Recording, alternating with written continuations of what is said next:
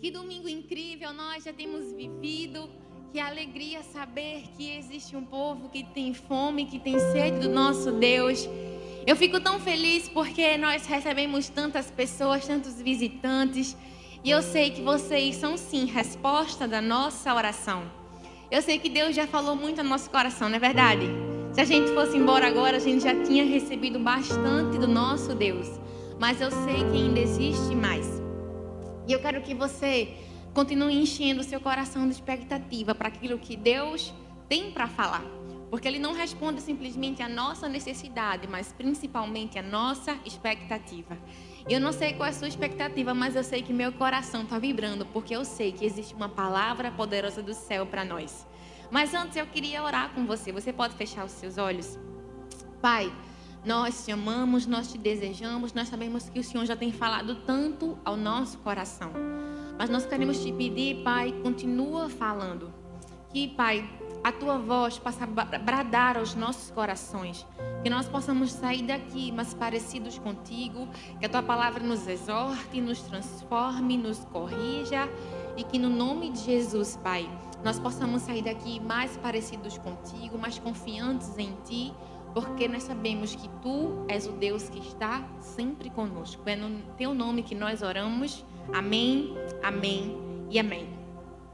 A palavra que nós temos para aprender hoje é muito, muito especial. Eu não sei se você viu nos stories do nosso pastor, mas o tema da nossa mensagem é promessa versus postura. Fala aí no seu lugar. Promessa versus postura. E o que esse título quer dizer? O que isso quer nos ensinar? A verdade é que nós temos vivido tantas coisas grandes em Deus, e isso é uma coisa que muitas pessoas costumam falar. E eu sei que a nossa igreja é a prova viva dessas duas palavras. Eu sei que muitas pessoas é, chegaram na nossa igreja recentemente. Talvez você nos segue pelo Instagram, você conheceu a igreja da pastora Talita. E você vê, né, como a nossa igreja é linda, como Deus tem nos abençoado, como Deus tem abençoado cada, abençoado cada expansão, cada célula fora daqui de Pernambuco. Você ouviu aquele jargão é de paulista para o mundo. E, na verdade, o que nós temos vivido hoje é uma promessa cumprida. Nós vivemos hoje na nossa igreja o cumprimento de uma promessa. E existem muitas pessoas que olham para a nossa igreja e falam assim: meu Deus, de repente a igreja do amor explodiu. De repente aconteceu um boom, de repente eu conheci os pastores e Deus fez tudo muito de repente. Mas a verdade é que o de repente leva tempo. Vira para quem está do seu lado e fala assim: o de repente sempre leva tempo. Eu não sei se você sabe, mas nós estamos caminhando nesse processo há 18 anos. Muitas pessoas esquecem que o de repente vem com lágrimas, vem com muito suor, muito esforço, muito trabalho. É como os nossos pastores sempre dizem: a única coisa que nasce grande é monstro. E nós não crescemos de um dia para o outro, nós não chegamos aqui de um dia para o outro. Essa promessa, para que ela fosse cumprida, requereu uma postura. É por isso que promessa e postura têm tudo a ver. Sabe, Deus, desde que chamou o pastor Arthur e a pastora Talita, derramou uma promessa sobre a vida deles. Mas eles não ficaram simplesmente sentados e esperando que algo acontecesse, não. Eles precisaram se posicionar. A nossa igreja já passou por várias fases, já passou por vários templos e nós só chegamos onde nós chegamos por causa de um Posicionamento. Fala aí, posicionamento. E por que isso é tão importante na nossa vida? Porque se nós queremos viver um ano do ilimitado, se nós queremos viver as promessas de Deus, se nós queremos ver a mão de Deus tocando na nossa vida, nós simplesmente não precisamos e não podemos ficar no nosso lugar e esperar que Deus derrame suas bênçãos sobre nós. Nós precisamos nos posicionar. E falando isso, eu não quero dizer que o nosso Deus não é poderoso, eu não quero dizer que o nosso Deus não faz, não, porque ele faz. A verdade é que tudo depende dele, é ele que derrama sobre nós suas promessas, sua palavra. Mas quando nós vamos olhar para a sua palavra, a gente pode perceber que Cada pessoa que foi chamada, que foi escolhida para receber uma promessa e para viver um milagre, precisou tomar uma decisão, precisou se posicionar, precisou sair do lugar onde ela estava e caminhar até onde Deus queria que ela fosse. É por isso que o apóstolo Paulo fala em 1 Coríntios 3, 6, assim: Eu plantei, Apolo regou, mas Deus quem deu o crescimento. Ou seja, quando ele falava sobre a expansão da igreja naquela época, ele não falou simplesmente que Deus instalou os dedos e fez tudo acontecer. Não, ele falou que ele precisou fazer algo, Apolo precisou fazer algo e só então Deus deu o crescimento. E o que isso nos ensina? Nos ensina sobre expansão esforço. Nos ensina que se nós queremos viver as promessas de Deus, nós precisamos nos mover, nós precisamos nos esforçar, nós precisamos nos posicionar e termos a postura correta. A verdade é que cada um precisou fazer a sua parte para que Deus fizesse a dele. O que nos impede muitas vezes de fazermos a nossa parte é porque nós acabamos olhando para aquilo que nós não temos. A gente pensa assim, meu Deus, mas Deus fez tudo isso na vida de fulano, de ciclano, porque eles tinham talento, porque eles tinham uma família abençoada, porque eles tinham tudo ao seu favor. Mas a verdade, gente, é que não existe falta de talento, não existe nada que nos impeça de viver a promessa de Deus, se nós não nos posicionarmos. Não existe falta de talento que se sobreponha à bênção de Deus. É por isso que, se você chegou aqui pensando assim, mas Deus só pode fazer algo na vida de Fulano porque ela tem condições, ela tem chances, não. Existe uma promessa para cada um de nós. Eu não sei qual é a promessa que Deus tem para a sua vida, mas eu sei que se você se posicionar da forma correta, você vai receber o cumprimento dessa promessa. É isso que a palavra de Deus nos ensina. Eu estava vendo ontem e fizeram uma pergunta tão especial para o pastor Arthur, porque falaram assim, pastor, é, existe alguma região, algum local infrutífero? Como eu posso saber o melhor lugar para eu abrir a minha igreja? E uma coisa que ele falou foi que muitas pessoas falavam sobre esse lugar. Falavam que aqui as pessoas não amavam Jesus, que as pessoas eram difíceis e que era impossível as pessoas trabalharem e construírem um templo desse. Mas a verdade é que nós só precisamos ter um coração disponível e olhar para aquilo que Deus nos deu como Ele vê. Às vezes nós olhamos para aquilo que Deus colocou nas nossas mãos e só vemos as faltas. A gente pensa assim, mas isso é tão pouco para aquilo que eu queria viver, enquanto Deus fala assim: isso é tudo o que você precisa. Isso é tudo aquilo que você precisa para viver aquilo que eu já tenho para você. Se você simplesmente der o primeiro passo, algo vai acontecer. A Bíblia fala que o nosso Deus é poderoso para fazer muito mais além do que pedimos ou pensamos. Mas Ele nos chama para sermos cooperadores com Ele no processo do nosso propósito. A verdade é que nós precisamos trabalhar em conjunto com o nosso Deus para que a obra que Ele tem para a nossa vida se concretize. Eu queria que você imaginasse comigo certa situação. Imagine que você passou, tinha um sonho de passar num, num, vestibular de licenciatura, porque você ama ensinar. Agora pense que sonho seria você passar numa universidade e você não precisar estudar nada. Você iria passar por todas as cadeiras e no final do curso você ia ser laureado sem precisar fazer nada. Ia ser uma benção, né? A gente não ia precisar se esforçar para obter uma benção. Mas a verdade é que, no fundo, no fundo, isso não seria uma bênção, mas sim uma maldição. Porque quando fosse a hora de nós aplicarmos o nosso conhecimento, o que nós iríamos ensinar se nada saberíamos? Muitas vezes na nossa vida nós queremos viver as promessas de Deus, viver os sonhos de Deus, sem passar pelo processo. Mas a verdade é que nenhuma promessa pode se concretizar sem a maturidade. Às vezes, Deus quer nos ensinar, nos moldar, Ele quer que a gente seja maduro para receber aquela promessa. E eu e você só fazemos fugir. Nós só queremos receber de mão beijada aquilo que o nosso Deus tem para a gente, sem passar pela caminhada, sem passar por cada degrau. E a verdade é que isso vai nos fazer sermos crianças recebendo bênçãos espirituais de homens maduros. É por isso que o nosso objetivo e a nossa função é entendermos e abraçarmos o nosso processo.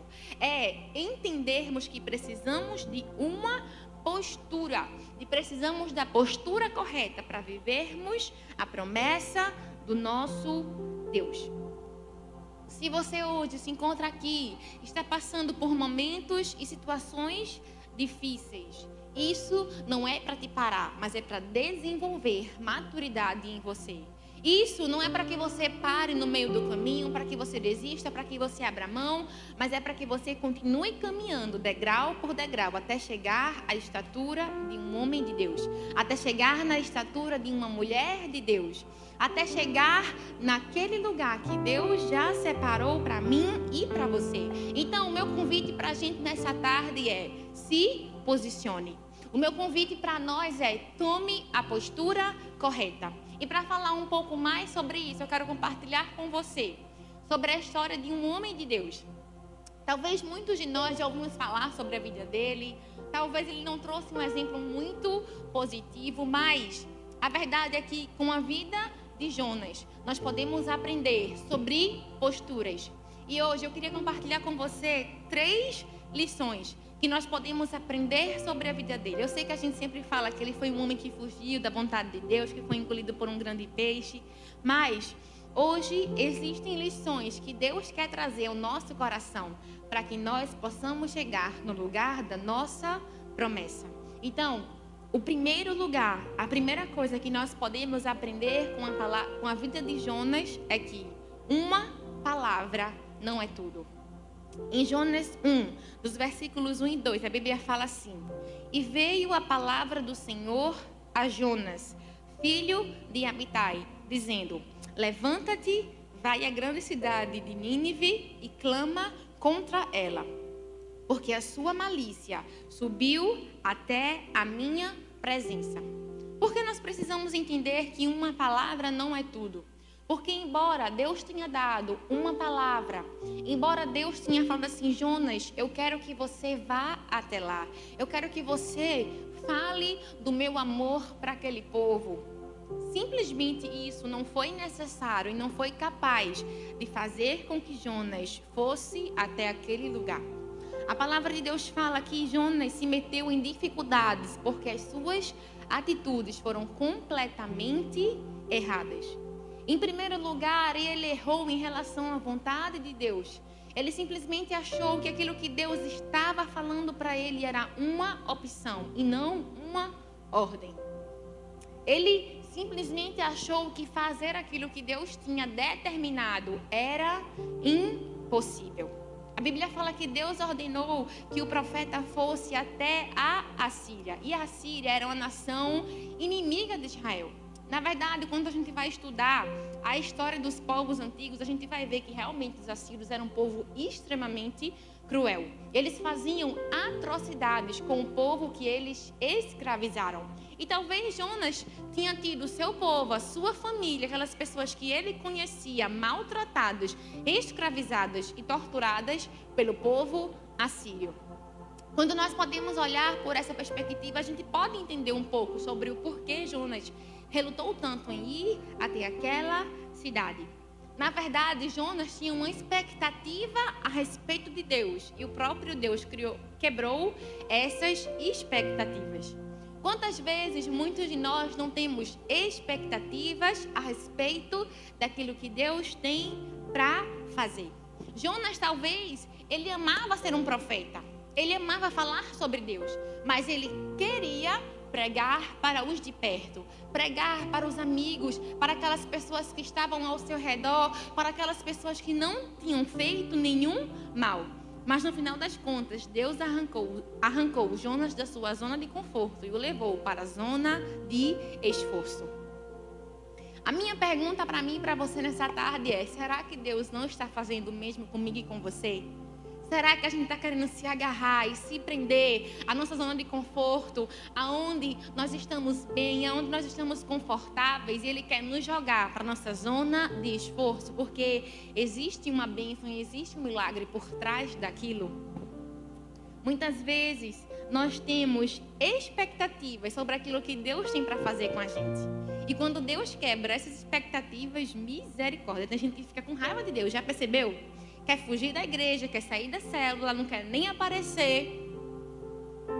As pessoas falam que querem que a vontade de Deus seja feita, mas na verdade o que elas querem é que a vontade delas seja feita. Tem gente que fala assim, ah, mas eu queria ser um pastor, queria pregar. E Deus fala assim, mas eu queria que você fosse um pregador na área da sua atuação, sendo advogado, sendo médico, sendo um vendedor. Tem pessoas que falam assim, mas eu queria pregar na minha igreja. Enquanto Deus fala assim, mas prega para os seus amigos, para a sua família, para os seus vizinhos, prega para quem está perto de você. Às vezes nós queremos que a nossa vontade, que a nossa expectativa seja maior que a de Deus. E nós esquecemos que Ele tem uma vontade expectativa própria a nosso respeito.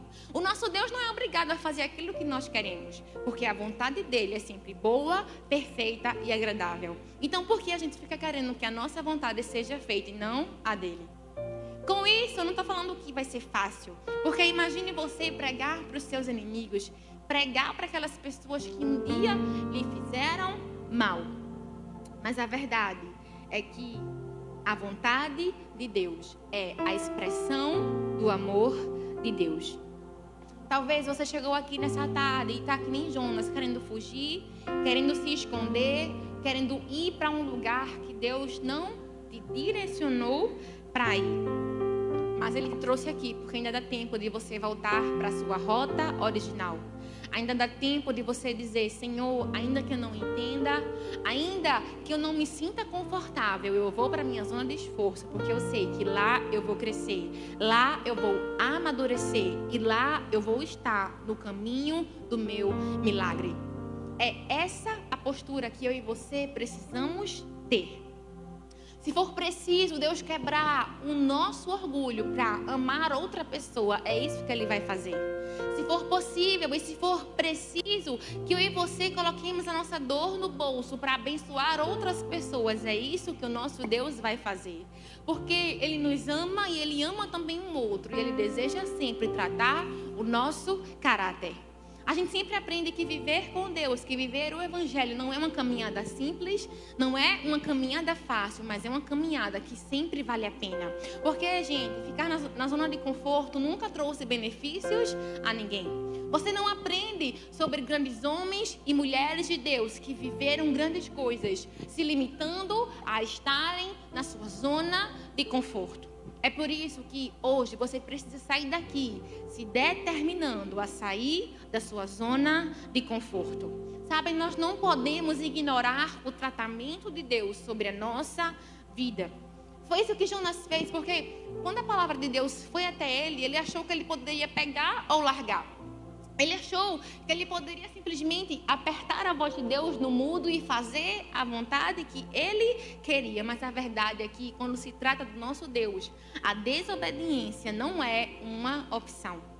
É por isso que Lucas 6,46 fala assim: Por que me chamais Senhor, Senhor, e não fazeis o que vos tenho mandado?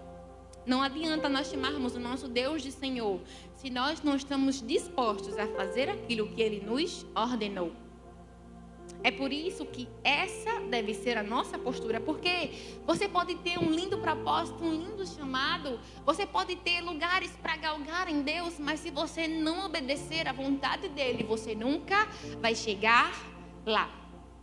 Uma vez eu vi uma história de um filho de um pai, eles estavam caminhando em certo lugar e em certo ponto daquele caminho, o filho caiu. E quando ele caiu, ele falou ai e ouviu aquela voz se repetindo várias e várias vezes. E aquele homem não, aquela criança não entendeu aquilo que estava acontecendo, mas na verdade ele estava junto do seu pai, em uma área em que existiam muitos ecos. E tudo aquilo que ele falava se repetia de volta para ele. E aquela criança olhou para o seu pai e falou: Pai, por que isso acontece? E o pai explicou, porque era um fenômeno por causa daquele lugar e daquela região. E ele trouxe uma lição para o seu filho. Ele falou assim: Filho, da mesma forma que esse lugar é a nossa vida, porque ela nos traz de volta tudo aquilo que nós oferecemos. A vida nada mais é do que um reflexo das nossas ações. Se você quer plantar, se você quer colher, na verdade, coisas boas de Deus, se você quer colher a promessa e a palavra de Deus, você precisa se posicionar e semear fé, e semear uma postura de confiança, e semear que você confia em Deus. Sabe, porque Deus sempre está disposto a fazer a parte dele, mas e nós? Quando estaremos dispostos a fazer a nossa parte? Quando nós olhamos para a vida de Jonas, nós podemos perceber que ele teve uma grande chance de ser o primeiro missionário a converter um povo inteiro, um povo cruel, um povo malvado. Imagina ser aquele que queria levar Jesus e queria levar o amor para aquele povo. Mas a verdade é que ele não escolheu fazer isso e ele perdeu uma grande oportunidade.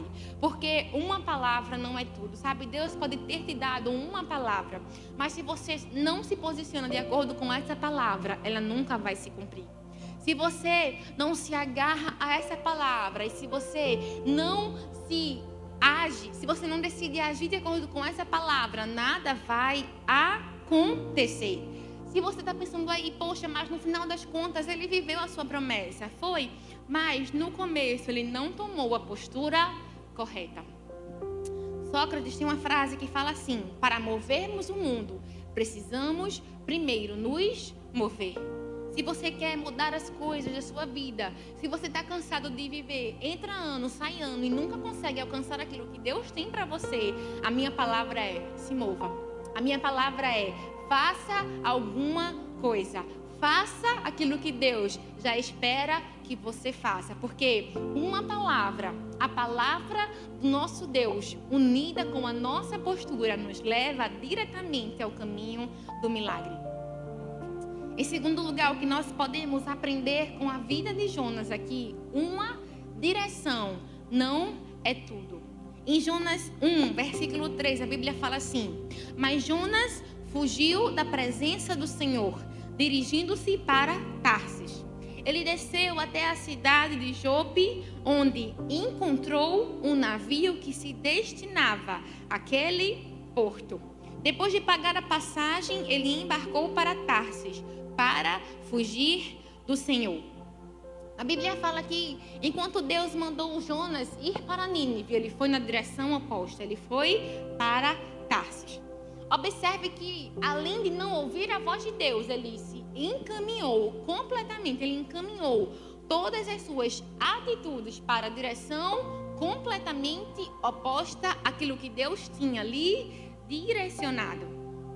Mas o que nós precisamos lembrar bem é que a direção de Deus para nós deve ser seguida com obediência. Eu acho que talvez Jonas chegou naquele lugar, naquele porto, e ele pensou: Poxa, mas acho que até Deus entendeu o meu lado. Porque eu consegui comprar passagem, eu consegui entrar num barco, então todas as coisas estão cooperando para que eu vá na outra direção. Mas a verdade é que nem sempre as coisas darem certo quer dizer que nós temos a aprovação do nosso Deus. Nem sempre quer dizer que porque nós estamos fazendo algo e algo está dando certo, que nós temos a bênção de Deus sobre a nossa vida. Já reparou que tem vezes que a gente faz assim, meu Deus, eu queria tanto fazer algo e não dá certo, e você fica, meu Deus, acho que é Deus que está me impedindo de fazer. É Deus que não está deixando com que eu faça. Mas a Bíblia fala aqui, embora Jonas estivesse completamente errado, as coisas estavam encaminhando para que ele fosse na direção oposta.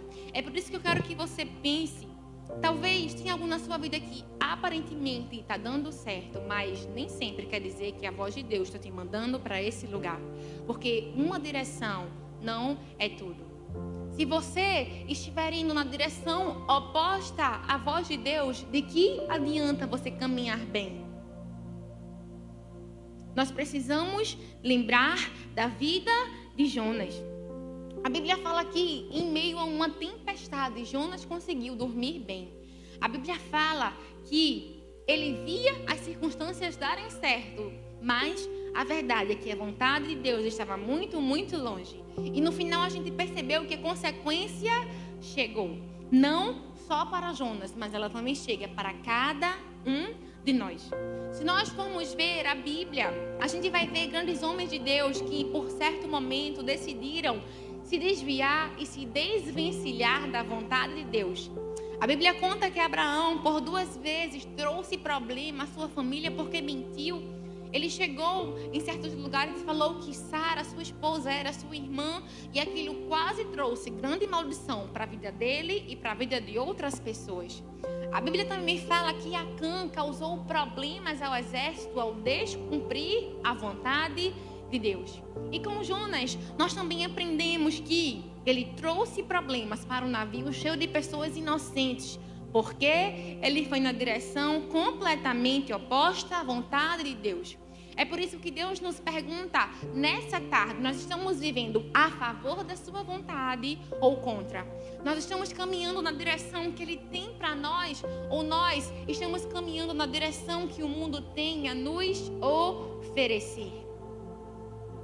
Certa vez eu ouvi que numa estação de trem, um senhor, sem querer, estava ajeitando, consertando os trilhos e ele mexeu e desviou o trilho em apenas 7 centímetros. E ele não percebeu aquilo e todas as pessoas que tinham entrado naquele trem para irem em direção a um local acabaram indo para outro. E a distância e a diferença entre esses dois locais era de nada mais, nada menos do que 2 mil quilômetros. Imagine você desejar ir para um lugar e no final das contas parar 2 mil quilômetros depois. E isso mexeu comigo porque me mostrou que por menor que seja a nossa mudança, isso vai nos causar uma grande diferença lá na frente. E isso tanto é para o bem quanto para o mal. Se nós muitas vezes abrimos mão da vontade de Deus e nos desviamos, isso lá na frente vai trazer consequências para a gente.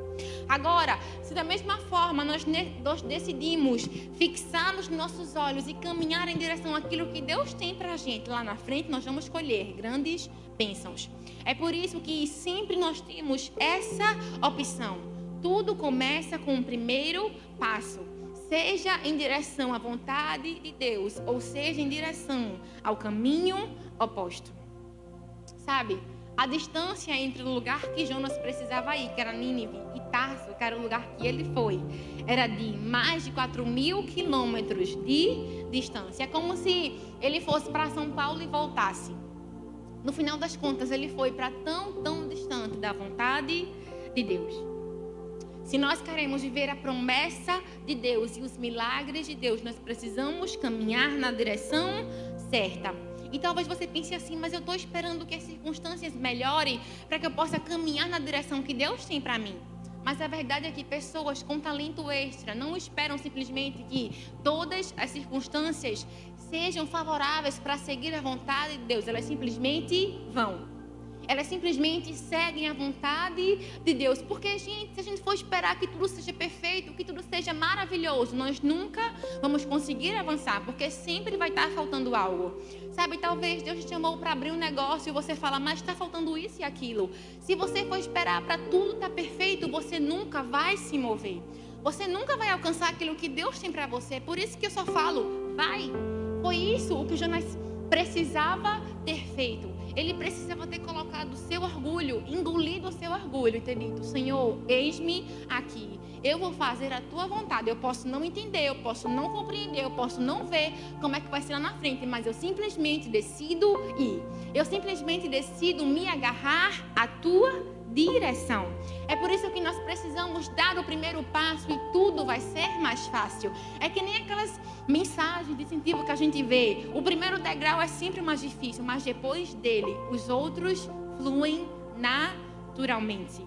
A iniciativa é o primeiro passo para qualquer lugar que você deseje ir. Uma frase que eu ouvi esses dias foi que o lugar onde a sua vida acaba não é determinada por onde você começa, mas sim por se você começa. Sabe, talvez você começou em um lugar difícil, em um lugar infrutífero, mas tudo depende do seu posicionamento.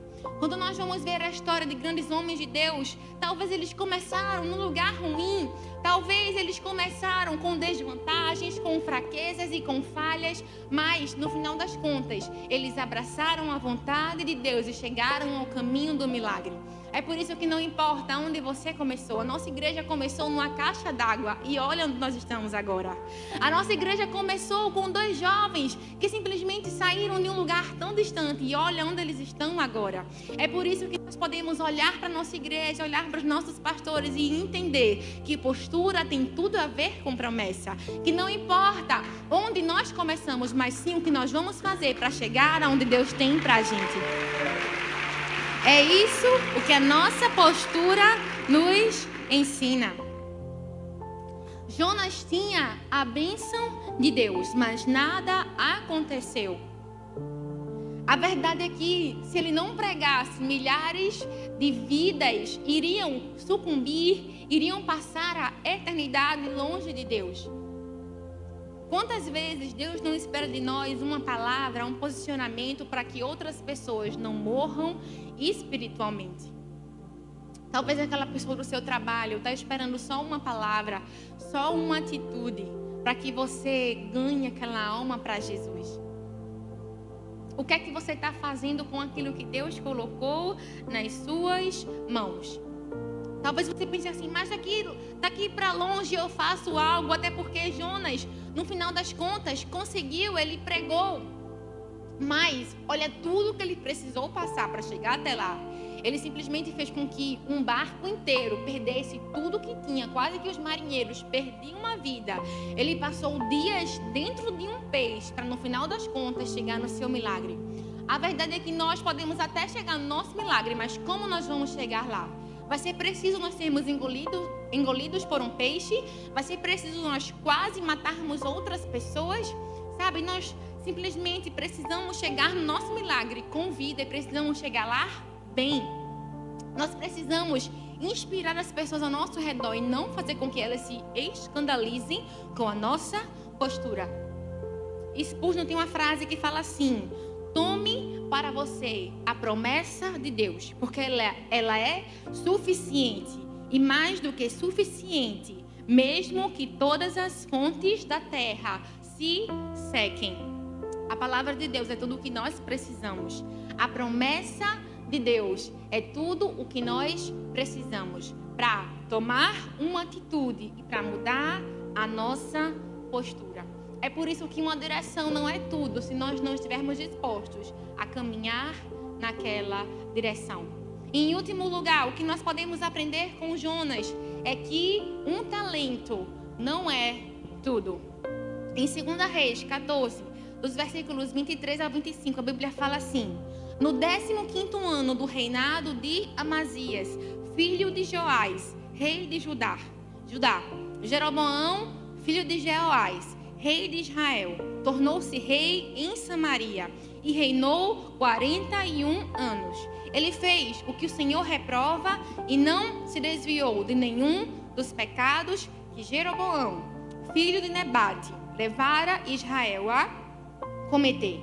Foi ele quem restabeleceu as fronteiras de Israel, desde Lebo a Mate até o mar de Arabá conforme a palavra do Senhor, Deus de Israel, anunciada pelo seu servo Jonas, filho de Amitai, profeta de Gate-Efer.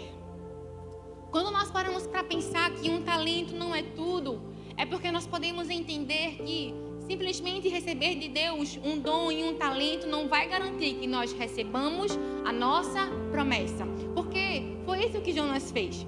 A Bíblia fala que ele era um profeta, que ele tinha um dom de falar, tinha um talento de atrair multidões, de levar a palavra de Deus para outras pessoas, mas isso não foi, não foi suficiente para que ele chegasse na sua promessa.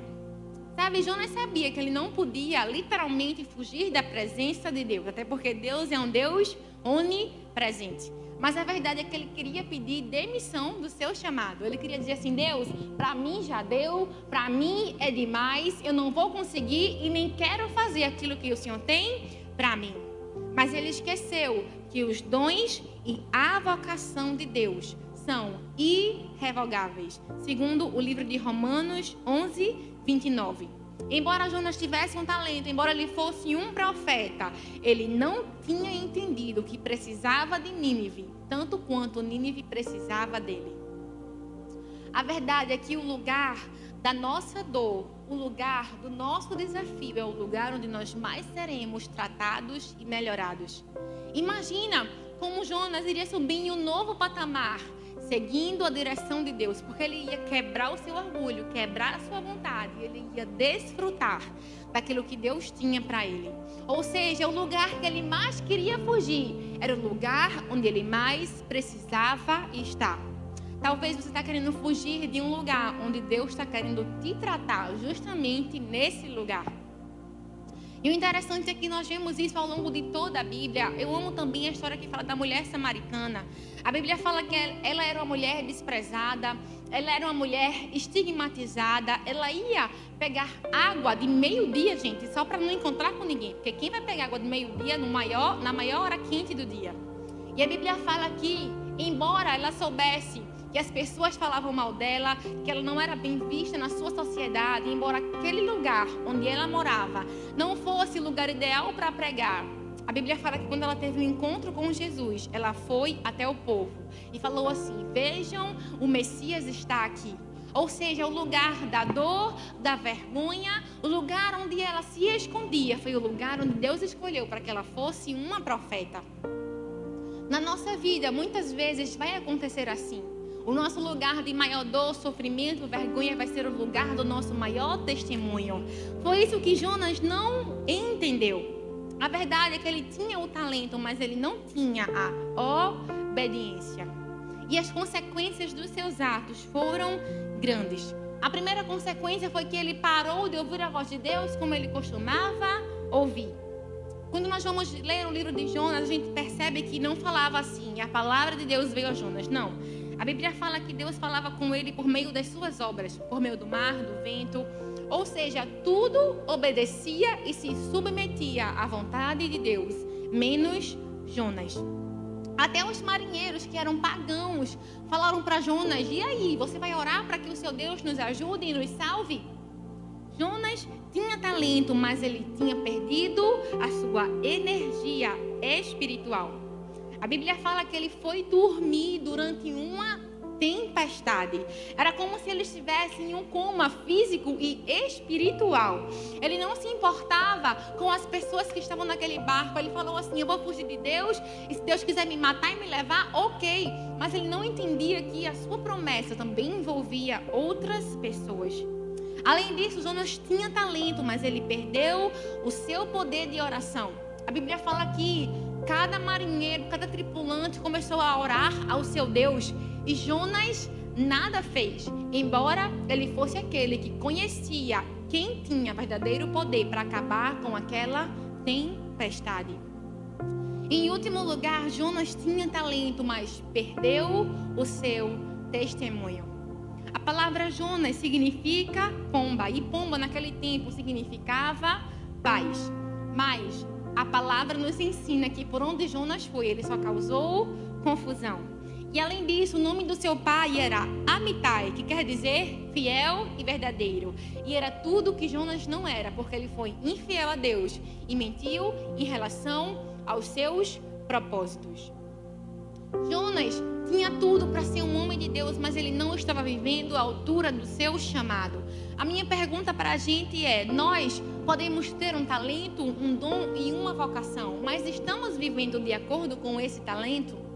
Será que nós estamos vivendo de acordo com esse chamado? Uma vez havia uma história de dois irmãos que foram adotados quando tinham seis semanas de vida. E enquanto um dos irmãos era um menino prodígio, ele sabia lidar com as pessoas, ele sabia ler, ele sabia fazer tudo. O outro irmão tinha dificuldade de ler e de aprender. E ele foi rotulado justamente por ser uma pessoa que tinha dificuldade de aprendizado. E quando ele chegou na escola, muitos professores falaram para ele: Ó, oh, esse rapaz vai ter pouca chance de sucesso. E a história conta que aquela criança cresceu com aquele estigma, mas em certo ponto ele conheceu uma pessoa, um professor que olhou para ele e acreditou nele. E aquele homem virou para aquela criança e falou assim: a opinião de outra pessoa a seu respeito não tem que ser a sua realidade. E a história conta que aquela criança tomou aquela palavra para si e começou a estudar e a se dedicar. E no final das contas, ele se tornou um homem muito influente. Ele se envolveu com a sua comunidade e tornou-se um grande ativista. Por três vezes ele ganhou mandatos para a Assembleia Legislativa e também recebeu um título honorífico de homem relevante no seu local. Ele escreveu livros, ele tinha o seu próprio programa de televisão, ele tinha um grande negócio, ele foi considerado um dos melhores oradores do mundo. Quando ele começou, as pessoas não lhe davam chance nem crédito, mas como ele terminou a sua vida foi o que realmente valeu a pena. Como ele terminou foi o que realmente mostrou que, na verdade, não importa como nós vamos começar, mas sim como nós vamos terminar. A opinião negativa de uma pessoa a nosso respeito não precisa ser a nossa realidade. A única opinião que importa é a que Deus tem a nosso respeito. A única coisa que realmente nós podemos levar para a nossa vida é aquilo que Deus nos diz. É por isso que nós não podemos simplesmente nos apoiar no dom que Deus nos deu como uma muleta e pensar, talvez, vai ver que Deus vai fazer. Não, nós precisamos nos esforçar, nos dedicar e honrar aquilo que Deus já colocou dentro de nós. Deus foi tão bom com Jonas, que preferiu isolá-lo do que permitir que ele cumprisse o seu propósito. E ele foi tão bom com a gente que permitiu que a gente aprendesse com a história dele, sem precisar sermos engolidos por um grande peixe. A minha pergunta para mim e para você nessa tarde é: qual vai ser a sua postura? Será que você vai decidir se posicionar e agir de acordo com a vontade de Deus? Sabe, você precisa lembrar que uma palavra, uma direção e um talento se reduzem a nada se não decidirmos obedecer à vontade do nosso Deus. É por isso que nessa noite Deus nos chama a nos posicionar, a nos mover e aceitar caminho que Ele tem para a gente. Porque talvez seja um caminho difícil no início, mas que com certeza no final vai ser de milagre. E se você crê nisso, se você quer viver isso, eu queria que você ficasse de pé no seu lugar. Sabe, o nosso Deus é um Deus de milagres, é um Deus de promessas, é um Deus que está disposto a fazer algo na nossa vida, mas nós precisamos nos posicionar. Você pode celebrar o Senhor no seu lugar?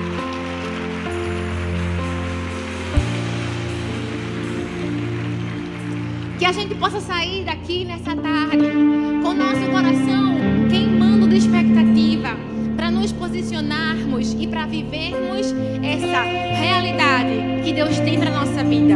Eu queria que você fechasse seus olhos nesse lugar, nesse momento. Sabe? Talvez você pense que pode ser difícil, que pode ser impossível, mas com Deus do nosso lado tudo é possível. Se Deus é por nós, quem será contra nós? Se nós temos o Deus Todo-Poderoso do nosso lado, nós vamos conseguir chegar no caminho do milagre. É por isso que você pode se posicionar, é por isso que você pode crer e confiar que com Deus ao nosso lado todas as coisas são possíveis, que o ano do ilimitado é possível, que viver o milagre que aquele que começou a boa obra é, é fiel para concluir.